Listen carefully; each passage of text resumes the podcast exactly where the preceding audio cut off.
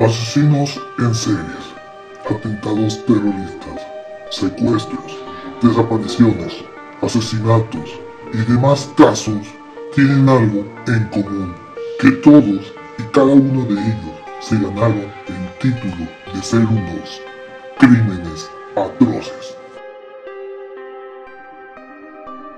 Bienvenidos a Crímenes Atroces, el podcast en donde cada semana yo, Santiago Quiroz y Abato, les contaré a todos ustedes los casos de crimen real más atroces, macabros, mediáticos, terroríficos y sanguinarios que han marcado la historia de la humanidad. Bienvenidos sean al episodio número 51 de Crímenes Atroces, el episodio con el cual abrimos el mes de marzo. Espero que hayan disfrutado mucho el pasado episodio.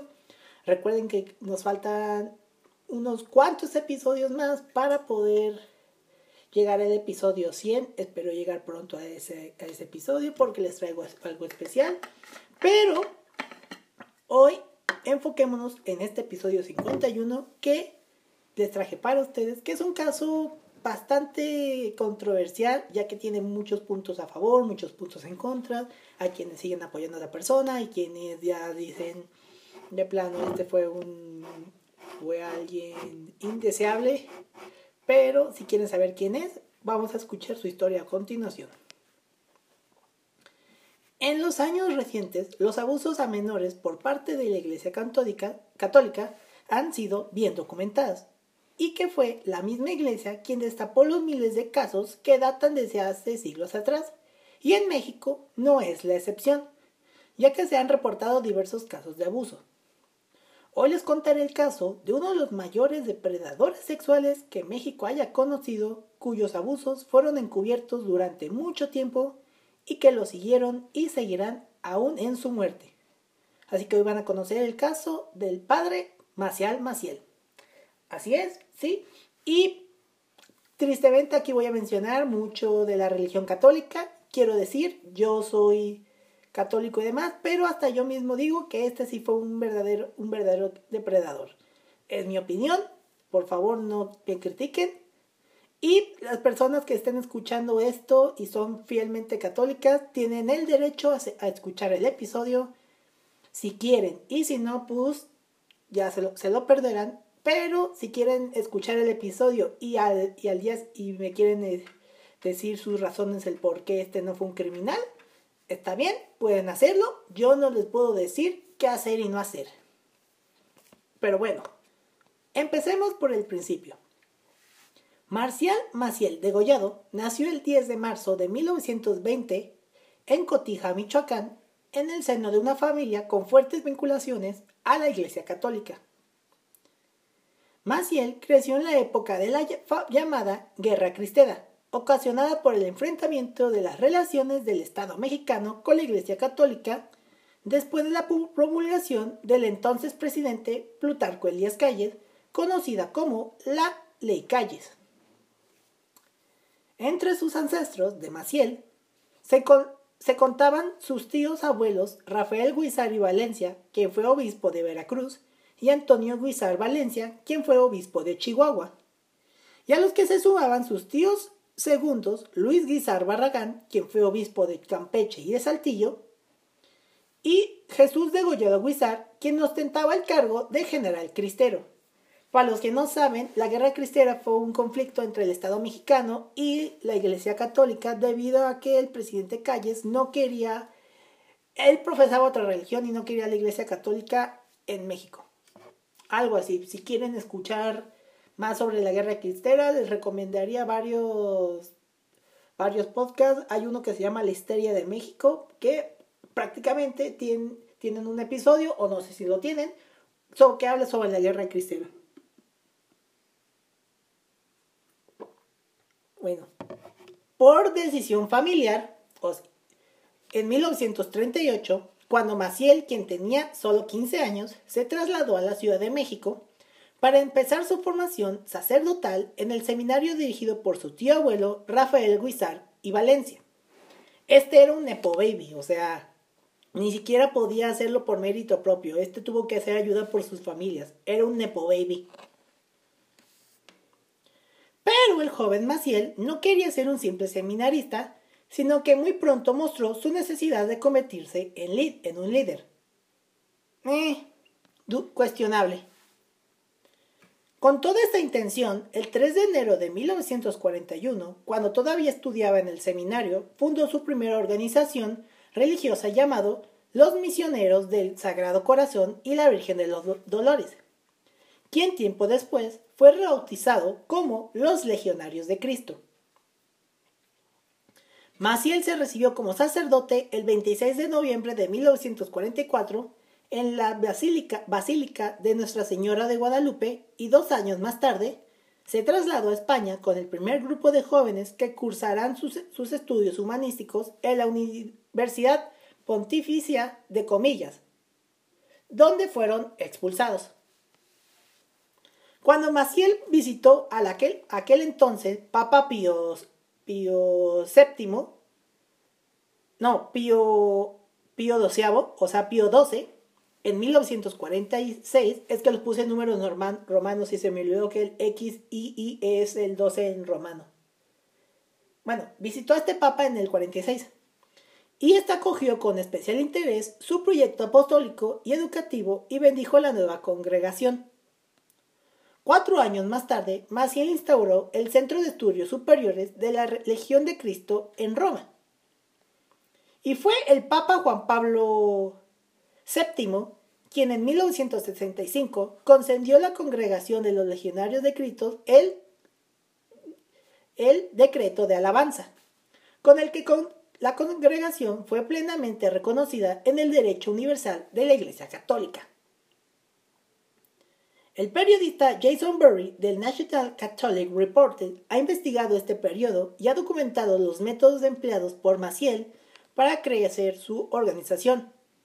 Su habilidad para granjearse las simpatías de las aristócratas mexicanas, su maestría para obtener recursos económicos y la red de protectores que tejió en la Santa Sede a través de donaciones obscuras. Ah, verán que Maciel tuvo a alguien implicado en sus, en sus crímenes, o sea, en sus abusos más bien. Pero su mayor relación con la Santa Sede y quien sería su amigo más cercano sería con el polémico el Papa Juan Pablo II, quien lo llegó a acompañar en las visitas de Juan Pablo II en México en 1979, 1990 y 1993.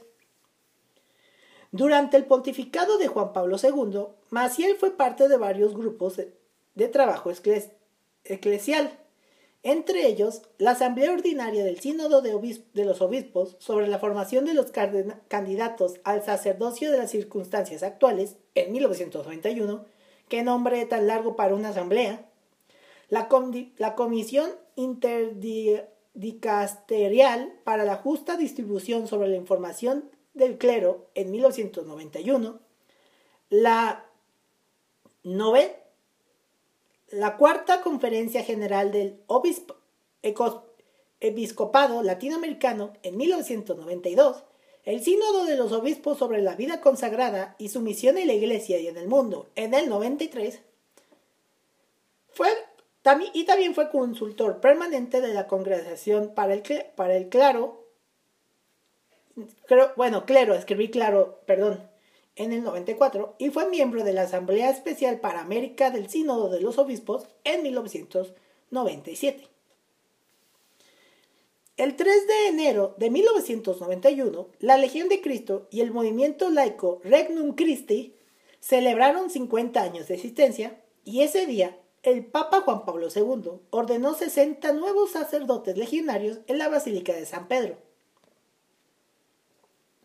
La Legión de Cristo inició en noviembre del 92 en el segundo capítulo general de Ordinario y dos días después tanto los legionarios como los miembros del movimiento Regnum Christi recibieron el anuncio oficial de la reelección de Marcial Maciel como superior general de la congregación y del movimiento Regnum Christi. ¿Por qué a algunos en México les suena muy familiar este nombre Regnum Christi? Ahorita sabrán. El 18 de diciembre, una vez concluido el capítulo, Juan Pablo II recibió una audiencia a los padres capitulares. El 26 de noviembre del 94, Maciel celebró sus 50 años sacerdotales y con motivo de este aniversario, el Papa Juan Pablo II le envió una carta de, felicitación que se leyó durante la acción de gracias de la celebración eucarística y 10 años después recibió una carta similar. Como ven, Maciel estaba siendo amigo dentro de la Santa Sede. Ahora hablemos de su congregación, los Legionarios de Cristo. La primera vez que los legionarios aparecieron en el anuario pontificio, que recoge las cifras oficiales de la Iglesia Católica, fue en el año de 1967. Más de dos décadas después de su fundación, esta edición, donde recogían las cifras del 1966, contaban con 303 religiosos, de los cuales 42 habían sido ordenados y llevaban 14 parroquias, nada más. Desde entonces se puede observar un rápido crecimiento de hasta 2.273 religiosos del anuario de 2009, de los cuales 814 habían sido ordenados sacerdote, además de, de haber 128 parroquias asignadas a la congregación. En 1997 comenzaron a publicarse denuncias contra el fundador. En el 2006, el Papa Benedicto XVI le apartó del sacerdocio, sacerdocio perdón, con ministerio público, limitándose a una vida de oración y penitencia en el 2009, un año después de su muerte, y la dirección de los legionarios reconocía los crímenes que le habían dejado en los crímenes de Maciel que le habían dejado en 2005. Y debido a los escándalos, la Legión registra numerosos abandonos y una, una bajada de las vocaciones. Según el anuario pontificio del 2017, que registra las cantidades de 2016, los regionarios aparecen con 1.729 religiosos, de los cuales 984 eran sacerdotes y al frente de 122 parroquias. También desde sus inicios, los legionarios de Cristo y el movimiento Regnum Christi dedicaron gran parte de sus esfuerzos a la creación de instituciones educativas dirigidas a las, altas, a las clases altas, principalmente en el mundo de habla hispana y concretamente en México, como el Colegio Irlandés en la capital mexicana, en el cual estuvo Álvaro Corcuera, quien fue director general de la Legión. Normalmente la congregación funda colegios privados para todas las clases, contando en 2017 con 128 centros educativos donde se, se educaban a 37.000 alumnos. También los legionarios dirigen los colegios Mano Amiga, en los cuales se busca la promoción social asistiendo con becas educativas de alto nivel para niños de escasos recursos. Y en educación superior, y espero que no me funen por esto, dirige la red de Universidad Anáhuac conformada por universidades y otras instituciones de educación superior en México, Chile, España, Italia y Estados Unidos y en estas universidades se forman en 2017 19.000 alumnos. Pero como les conté con algunas cosas, la vida y obra de Maciel fueron manchadas por miles de detalles sobre su vida privada, de las cuales se detallan casos graves como el abuso sexual contra menores, fraude y extorsión. Y a pesar de la existencia de, de rumores desde mediados de los 50 hasta sus últimos años de su vida no se divulgaron, pero fueron aceptados por la jerarquía católica y en última instancia por, las congregaciones que él mismo fundó. En 1956, el Vaticano lo destituyó como superior e investigó las denuncias de abuso de, de drogas, entre ellos la morfina. Y después de entrevistar a miembros de la entonces pequeña congregación, el Vaticano lo absolvió porque obviamente fue ayudado por el Papa Pío XII. O sea, le dijo, tú puedes hacer lo que quieras mientras yo te proteja. Eh, bueno, Maciel fue reintegrado en febrero del 59. No hay registros de ningún miembro que haya, que haya denunciado abuso sexual en ese momento. Sin embargo, desde entonces, dos seminaristas informaron que habían metido a los investigadores en 1956 no denunciaron haber sido abusados porque Maciel les había hecho jurar que nunca hablarían mal de él. O sea, los amenazó. Desde la década de 1970, Maciel ha sido acusado dos veces de haber abusado sexualmente de otros miembros de la congregación, incluidos niños pequeños. Sus acusaciones incluyen un sacerdote, un consejero escolar, un profesor, un ingeniero, un abogado y un ex sacerdote que se convirtió en profesor universitario. Estos dos españoles y siete mexicanos se describieron a sí mismos como antiguos miembros de un grupo favorecido conocido como colegios apostólicos. Dijeron que el abuso supuestamente ocurrió durante tres décadas, comenzando en 1940 en España e Italia. Y como muchos muchachos y jóvenes prometedores, los mexicanos habían sido llevados ahí para ser educados. Dijeron que el abuso involucró a unos 30 niños y hombres jóvenes y se extendió durante al menos tres décadas. En 1997, a través de una carta abierta al, al, al Papa Juan Pablo II, ocho ex miembros de la Legión de Cristo acusaron a Maciel de haber abusado sexualmente de ellos y de que, y de, que ni la congregación ni otros miembros de la jerarquía católica les habían atendido hasta ese momento, ya que Juan Pablo hizo oídos sordos. En 1998, los nueve hombres mencionados anteriormente prestaron cargos formales contra Maciel en el Vaticano. Posteriormente, un hombre se retractó de su historia, alegando que había sido una fabricación de, destinada a, dañar a los legionarios. Y los otros ocho, los otros ocho siguen manteniendo sus denuncias. Los acusadores describieron cómo Manciel fingía tener una enfermedad en la ingle y afirmaba falsamente que había recibido permiso papal para recibir ayuda para aliviar su dolor, cosa que era totalmente mentira.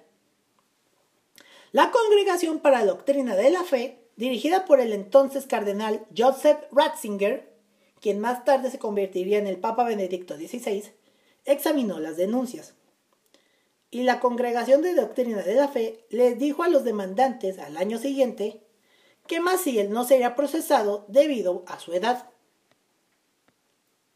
La razón por la cual Maciel nunca fue procesado en ningún momento fue por la protección que gozaba, fue porque fue por la protección que gozaba por dos papas, las de Pío XII y la de Juan Pablo II, quien no solamente encubría los abusos de Maciel, sino la de otros sacerdotes y seminaristas durante su pontificado, como la de los abusos del obispo estadounidense Theodore McCarrick.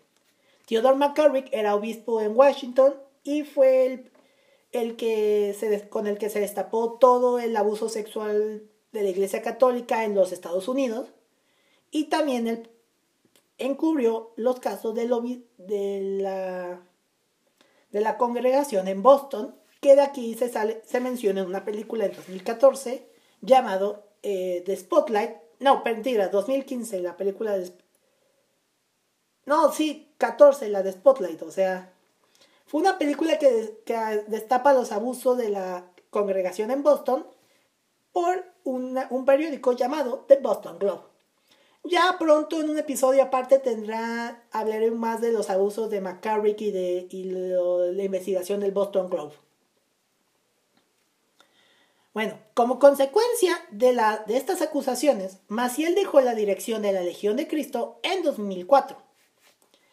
Tiempo después, Joseph Ratzinger, prefecto de la Congregación de la Doctrina de la Fe, permitió continuar la investigación canónica contra él, por acusaciones por abuso sexual contra niños, así como hacia sus compañeros.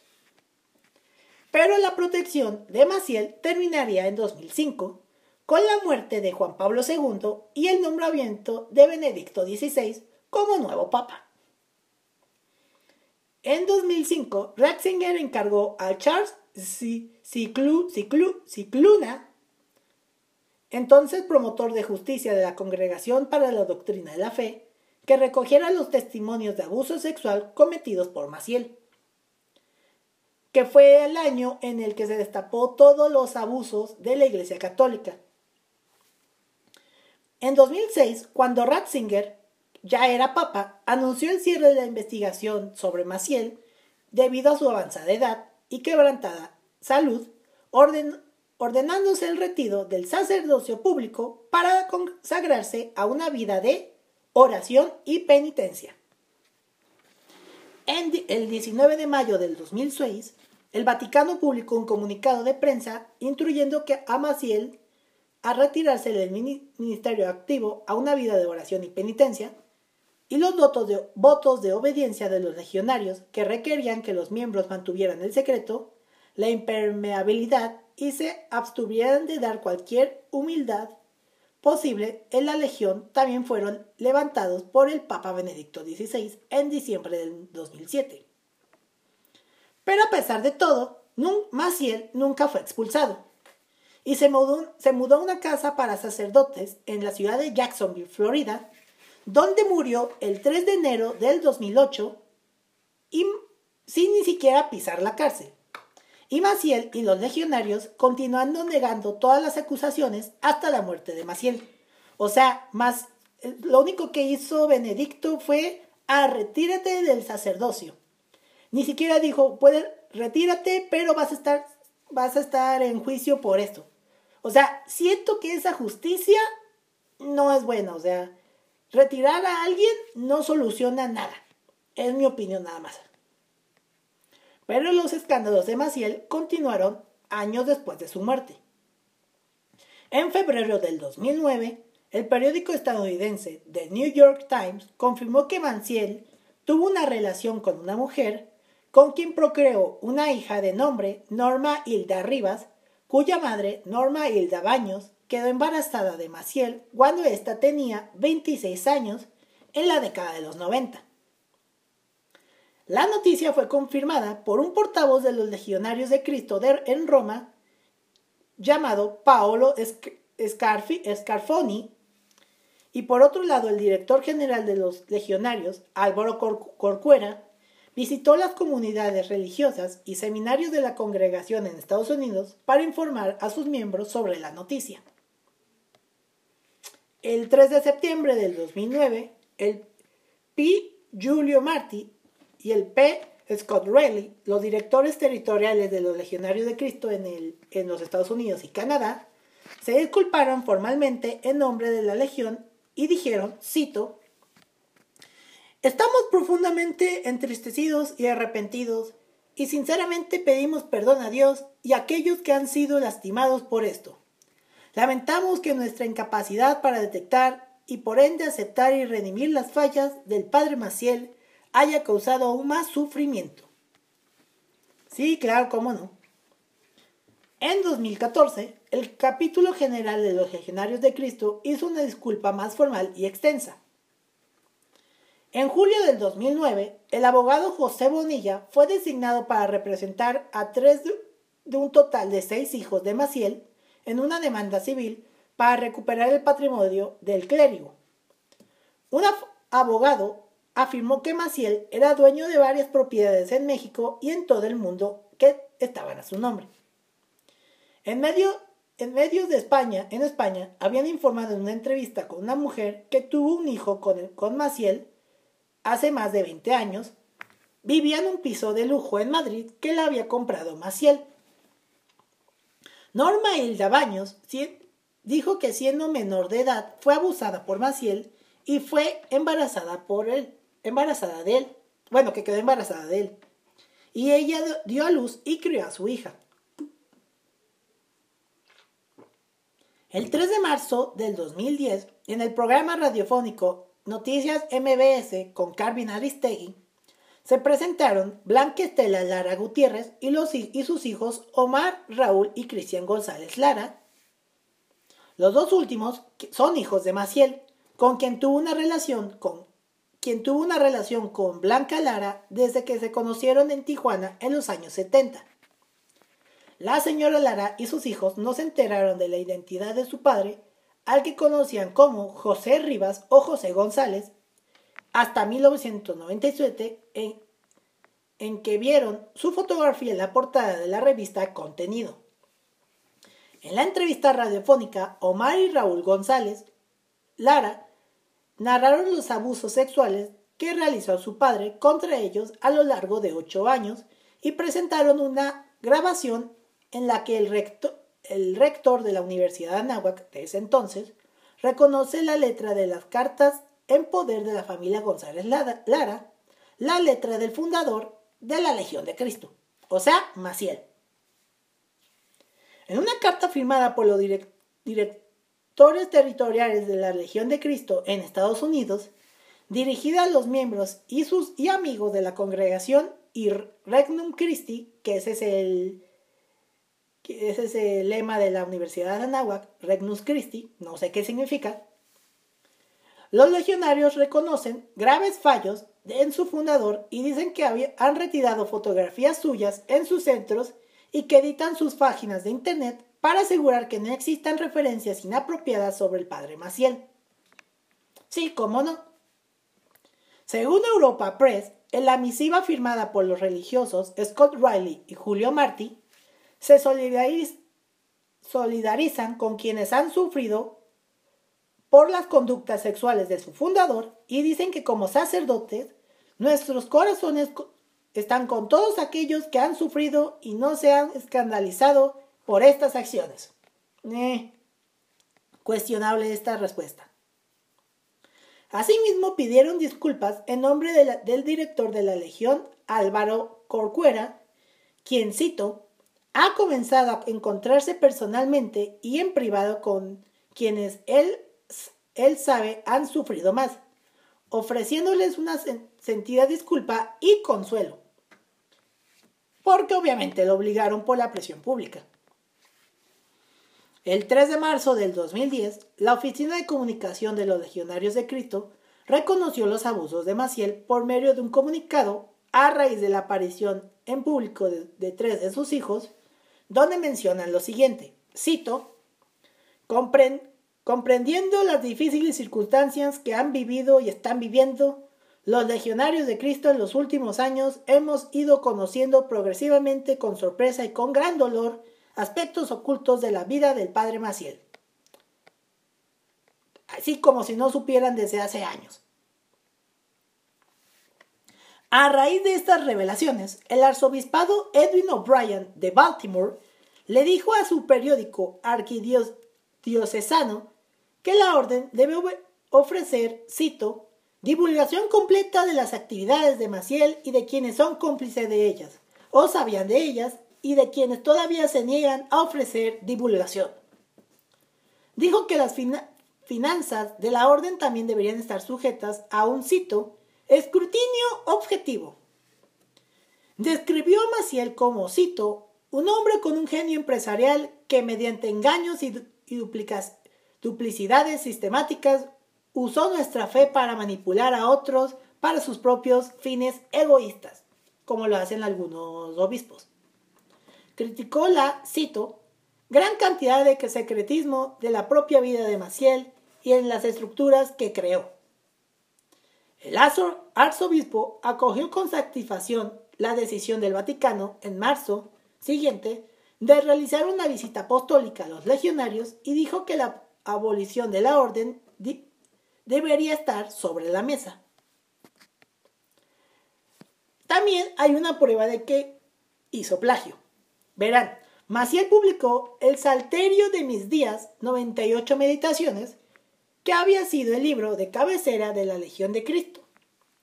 Después de que se supo que Maciel lo había plagiado en más del 80% del Salterio de mis, de mis horas, un texto escrito por el abogado y político católico Luis Lucía Lucía, quien murió en el 43, y publicado en 1956. Este plagio ha sido admitido públicamente por la congregación religiosa y la noticia ha sido publicada en diversos medios, como el diario español El Mundo en diciembre de 2009. Pero a pesar de todas las pruebas en su contra, hoy en día la imagen de Baciel sigue siendo respetada y defendida por miles de sus seguidores, e incluso la misma Universidad de Anáhuac sigue mostrando su imagen como una persona que vio por la educación de miles de jóvenes y niegan las acusaciones en su contra, argumentando que todo es falso y es una conspiración en su contra. A pesar de que dicen las universidades, ya no tenemos imágenes de Maciel, todavía siguen diciendo que él fue una persona inocente. Algunos, no todos. Y bueno, este fue el caso del padre Marcial Marcial, uno de los peores depredadores sexuales que México y el mundo haya tenido, haya visto y escuchado, y que bajo la protección de dos papas pudo hacer todo lo que quisiera.